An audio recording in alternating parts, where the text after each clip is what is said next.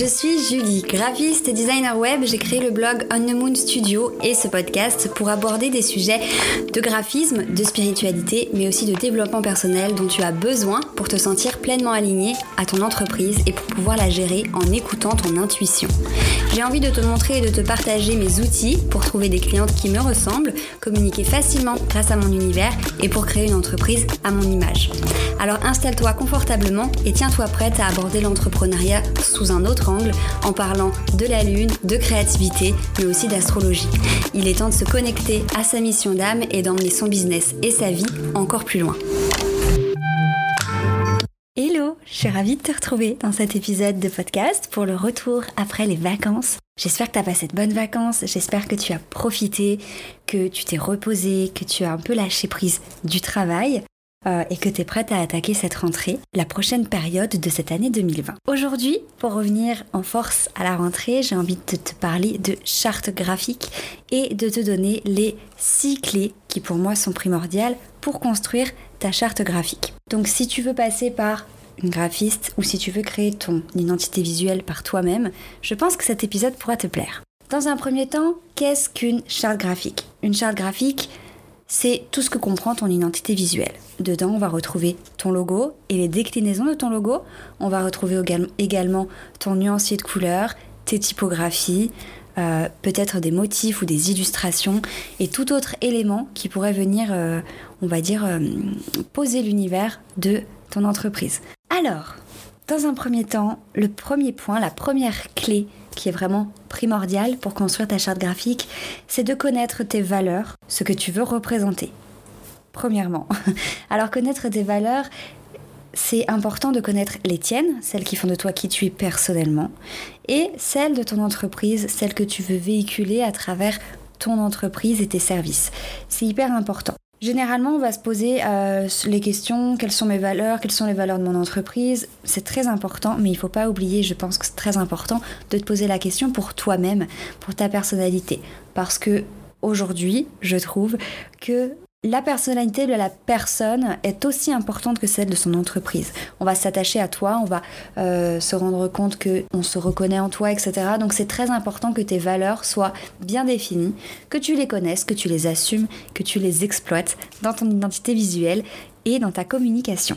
Connaître tes valeurs et ce que tu veux représenter, c'est aussi vraiment comprendre le message que tu as envie de transmettre, euh, comprendre les émotions que tu as envie de transmettre, que tu as envie que les personnes ressentent en découvrant ton travail, en découvrant ton univers et ton identité visuelle. En gros, se connaître, c'est primordial pour construire ta charte graphique. Pour construire une entreprise, je pense que se connaître, c'est vraiment indispensable et c'est quelque chose que j'essaie de beaucoup appuyer. C'est pour ça que lorsque j'ai des clientes et qu'on vient travailler leur identité visuelle et leur charte graphique, je viens leur poser tout un tas de questions euh, pour qu'elles puissent trouver les réponses en elles de qui elles sont, de ce qui est important pour elles, parce que je pense que c'est vraiment hyper important pour savoir où on va, de savoir qui on est tout simplement. Le deuxième point, la deuxième clé, qui est aussi très importante, c'est de connaître sa cible, de connaître vraiment à qui on s'adresse. De faire le portrait type de la personne à qui tu as envie de parler, que ce soit sur les réseaux sociaux, et aussi la personne avec qui tu as envie de travailler.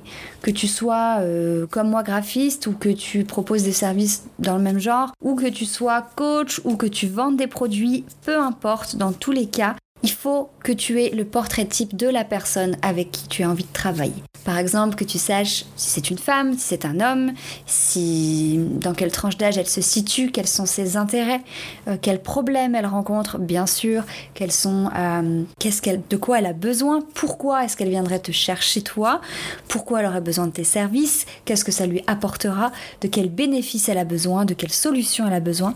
Cela va t'aider d'une part à bien communiquer vers cette personne et pour que lorsqu'elle te retrouve sur les réseaux sociaux, sur ton site internet ou ailleurs, elle se sente en confiance, elle ait l'impression que ce que tu fais lui est adressé personnellement et du coup euh, qu'elle se reconnaisse en toi encore une fois. Et aussi pour créer des services bah, qui lui correspondent et pour ne pas que tu communiques à une certaine cible tout en ayant créé des produits qui en fait ne lui correspondent pas du tout. C'est pour ça que c'est vraiment important d'avoir cette cible-là qui soit définie dans ta tête pour la création de tes services, de tes produits, de tes accompagnements, pour ton travail en général en fait, et aussi pour ta communication. Et tout ça fait que si tu connais bien ta cible, si tu connais bien à qui tu t'adresses, si tu sais quelle personne tu as envie de toucher, et bien forcément dans la construction de ton identité visuelle et de ta charte graphique, ce sera beaucoup plus simple pour toi de créer quelque chose qui va lui plaire, qui va euh, lui parler tout simplement. Alors, il y a une chose que j'aime préciser, et je l'ai déjà précisé il me semble, c'est que c'est important de faire quelque chose qui plaît à ta cible, mais il ne faut pas oublier que le plus important, c'est de faire quelque chose qui te plaît à toi. Logiquement, si ça te plaît à toi, ça plaira à ta cible. Pourquoi? Parce qu'on a envie Enfin, personnellement, je trouve que c'est le mieux d'attirer des personnes qui nous ressemblent, d'attirer des personnes euh, qui vont se reconnaître dans ce qu'on fait. Donc, si ton identité visuelle et ta charte graphique te parlent à toi, c'est qu'elle te ressemble. Et dans ce cas-là, c'est qu'elle va parler aussi euh, aux clientes. C'est qu'elle va parler aux clientes, aux abonnés, aux personnes que tu vas trouver susceptibles de vouloir travailler avec toi. La troisième clé, c'est de t'inspirer. C'est hyper important de t'inspirer sans copier. Il faut arriver à faire la part des choses entre trouver quelque chose de très beau et du coup le reprendre totalement et s'inspirer de plein de choses qu'on trouve très belles d'en faire tout un gros tas et ensuite de venir piocher les éléments qui nous plaisent tout en le mettant à notre sauce. C'est hyper important. On s'inspire tout le temps. Je m'inspire tout le temps pour tout. J'en ai parlé euh, très longuement dans mon épisode, euh, l'épisode 3 je crois, sur la créativité. C'est hyper important de s'inspirer et d'en avoir conscience parce qu'on le fait tout le temps, on le fait dans chaque domaine de notre vie, alors pourquoi ne pas le faire aussi dans la réalisation de ta charte graphique? T'inspirer, c'est venir trouver des éléments qui te plaisent chez les unes, chez les autres, mais pas que, c'est aussi venir t'inspirer de la nature, de situations, d'émotions. Tu peux t'inspirer de tout pour arriver à créer visuellement quelque chose qui te ressemble à toi. Donc faut pas avoir peur de le faire. On ne peut pas créer quelque chose sans s'être inspiré avant, ce n'est pas possible. Donc il ne faut pas hésiter à le faire. Il faut juste voilà, faire très attention à bien mettre les choses à, à son image à soi, à ne pas venir copier, voler les idées des autres, copier le travail parce qu'on trouve que c'est bien. C'est pas parce que une identité visuelle, une charte graphique te plaît chez quelqu'un, c'est pas parce que ça fonctionne pour elle que ça fonctionnera pour toi et que ça te plaira aussi sur le long terme. Donc c'est hyper important de faire attention à ça. La quatrième clé dont j'ai envie de te parler, c'est ton choix de couleur. Alors je sais que sur Instagram, on me demande souvent de parler des nuanciers de couleurs, d'expliquer un petit peu comment moi je les choisis, etc. Donc on va un peu l'aborder ici en détail. Mettre le paquet sur ton choix de couleur, ça veut dire quoi? Pour moi, le nuancier de couleur, c'est le plus gros du travail de l'identité visuelle pour moi, c'est même plus important que le logo. Pourquoi? Parce que le nuancier de couleur, on peut le retrouver absolument partout, même le logo en soi. Mais je veux dire, on peut le retrouver dans euh, tes posts Instagram, ton feed Instagram, tes stories Instagram, tous tes réseaux sociaux, tes supports papier, ton site internet, tes documents, euh, les photos que tu utilises dans les teintes des photos que tu vas utiliser. On peut le retrouver partout. Et si tu as un nuancier de couleur qui te ressemble à 100%, qui est présent partout, que tu ne changes pas, tout de suite tu as un univers qui est défini. Beaucoup plus que si tu as juste un logo et qu'à chaque fois tu viens utiliser des photos dans des teintes toutes différentes, des couleurs qui changent à droite, à gauche, etc. Tu seras beaucoup plus reconnu et beaucoup plus retenu et tu auras un univers beaucoup plus défini si tu mets le paquet avant tout sur ton nuancier de couleurs. Donc pour le nuancier de couleurs, moi ce que je conseille c'est de ne pas dépasser 6 couleurs. Déjà je trouve que c'est Moi, j'aime bien en avoir 5. Euh, j'aime bien, après, c'est mes goûts, j'aime bien avoir des nuanciers soit tout en nuances, c'est-à-dire vraiment un nuancier qui va être par exemple que rose avec différentes nuances de rose ou par exemple bah, orange avec que des nuances de orange du plus clair au plus foncé. J'aime beaucoup ces, ces, ces nuanciers là. Et le deuxième que j'adore et que j'utilise le plus pour moi et pour mes clientes, c'est des nuanciers avec du contraste. C'est-à-dire que généralement, j'ai par exemple deux teintes d'une couleur, deux teintes d'une autre couleur qui va être assez contrastante avec celle-là, et une couleur plus claire pour amener un petit peu de douceur. Donc, par exemple, on va prendre le nuancier de couleur de On the Moon Design. Ce sera le plus bon exemple que j'ai. J'ai utilisé une nuance de terracotta, de rouge un peu terracotta, une nuance de terracotta plus claire, plus douce, et puis En face, j'ai utilisé des nuances de vert. Pourquoi? Parce que je trouve que le mélange est super, que ça mélange deux éléments que j'aime beaucoup, que ça mélange bah, deux couleurs que j'aime beaucoup. Et le contraste est hyper intéressant après une fois que je viens utiliser euh, ces couleurs-là dans mes visuels, dans mes supports, etc. Ensuite, pour ton choix de couleur, ce que je te conseille, c'est de te pencher sur tes valeurs. Euh, par exemple, si toi tu veux vraiment faire ressortir des valeurs de bienveillance, euh, de soutien, plutôt aller sur quelque chose de doux. Si tu veux vraiment faire ressortir quelque chose euh, de dynamique, de coloré, de, de, solaire, plutôt partir sur des couleurs chaudes, etc. Vraiment aller te pencher sur, sur ce que tu as envie de faire ressentir aux gens et d'essayer de transformer ça en couleur. Voilà. Ensuite, il y a plein de supports qui peuvent t'aider. Moi, première chose que je fais lorsque j'ai besoin d'inspiration pour des nuanciers de couleurs, c'est que je vais sur Pinterest. Il n'y a rien de plus simple. Et dessus, on trouve vraiment plein de choses. Et sinon, vraiment, de ne pas hésiter à même regarder des photos et venir voir. Souvent dans des photos, moi je sais qu'il y a des couleurs qui ressortent et que je pioche mes nuanciers de couleurs par rapport à des photos. Donc vraiment, lorsque tu choisis tes couleurs, essaye de comprendre vraiment ce dont tu veux, ce que tu veux faire ressortir, ce que tu veux faire ressentir euh, à ta cible, aux personnes avec qui tu as envie de travailler et à l'univers que tu as envie de dégager tout simplement pour transformer tout ça en couleurs et en un univers à part entière qui saura te représenter et représenter ton travail tout simplement. Le cinquième point dont je vais maintenant te parler, c'est de ne pas en faire trop si tu veux un vrai rendu professionnel. Si t'en fais trop, si tu vas mixer trop d'éléments, si tu veux, si tu fais un logo trop chargé, si tu utilises des couleurs trop différentes, bref, si t'en fais trop parce que tu te dis que simple n'est pas assez. tu vas perdre ce côté-là, qui a ce côté professionnel. Pour ma part, c'est mon avis. Je pense qu'un logo et une identité visuelle, on doit trouver quelque chose d'assez pas minimaliste, mais de d'assez sobre, d'assez qui va droit au but en fait. Une identité visuelle doit aller droit au but, pas besoin d'avoir 12 000 éléments différents. L'important, c'est d'avoir une ambiance, et ça c'est un mot que j'utilise beaucoup aussi avec harmonie et univers, faudrait compter combien de fois je l'ai dit.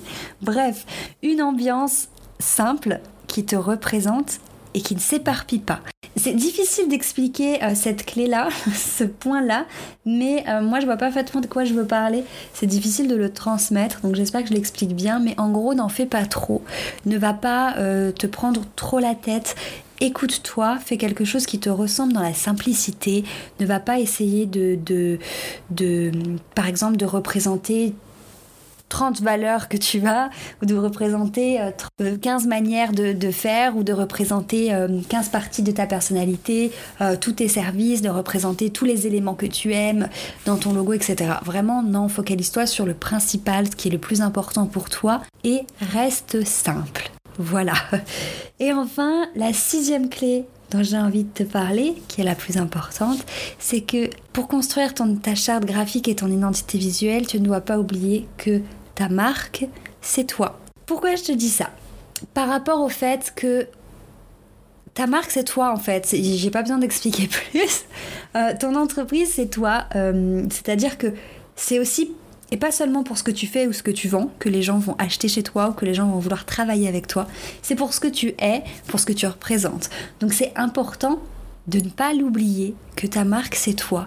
Et que c'est en partageant qui tu es, partageant tes prises de conscience, en partageant ta manière de faire, ton savoir-faire, euh, que tu vas attirer des personnes qui te correspondent et que tu vas arriver à être vraiment aligné avec ton entreprise. Ton entreprise, c'est pas toi. Euh, enfin, je veux faire la différence. Ton entreprise, pour moi, c'est presque une personne à part entière. Et toi, c'est toi. Mais ta marque, euh, c'est toi en fait. C'est le personal branding, on appelle ça. C'est le fait de baser sa communication sur soi, sur le fait de, de, tout simplement de parler de soi, dans le sens où, par exemple, moi, j'utilise beaucoup ça parce que c'est vrai.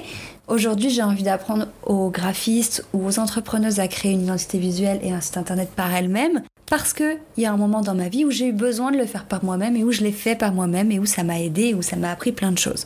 C'est un exemple. Encore une fois, là, ma marque, c'est un petit peu moi. Ma manière de communiquer, c'est en parlant aussi de moi, en exprimant qui je suis et en exprimant ce que j'ai pu apprendre auparavant et qui aujourd'hui m'ont amené à pouvoir l'apprendre aux autres.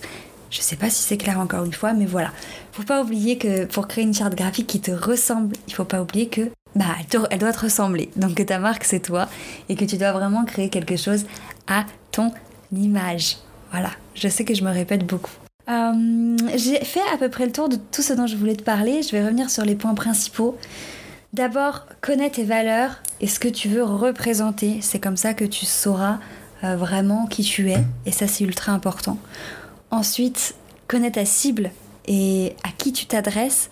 C'est comme ça que tu sauras ce dont elle a besoin et euh, comment lui donner ce dont elle a besoin tout simplement, que ce soit visuellement dans ton univers ou dans ta communication. Inspire-toi N'aie pas peur de t'inspirer, mais fais attention de ne pas copier. C'est ultra important, mais t'inspirer, il faut pas que tu peur de le faire, c'est normal. Et c'est ce qui va vraiment t'aider à trouver des idées, à trouver l'inspiration, à vraiment arriver à te lancer et à plus facilement te faire confiance dans la réalisation de ta charte graphique. Mets le paquet sur ton choix de couleur. Euh, mets le paquet sur ton choix de couleur qui, je pense, être le plus important dans une identité visuelle. C'est ce qui va vraiment donner toute l'ambiance de ce que tu vas créer. Vraiment. Donc, fais attention. Fais attention. Non.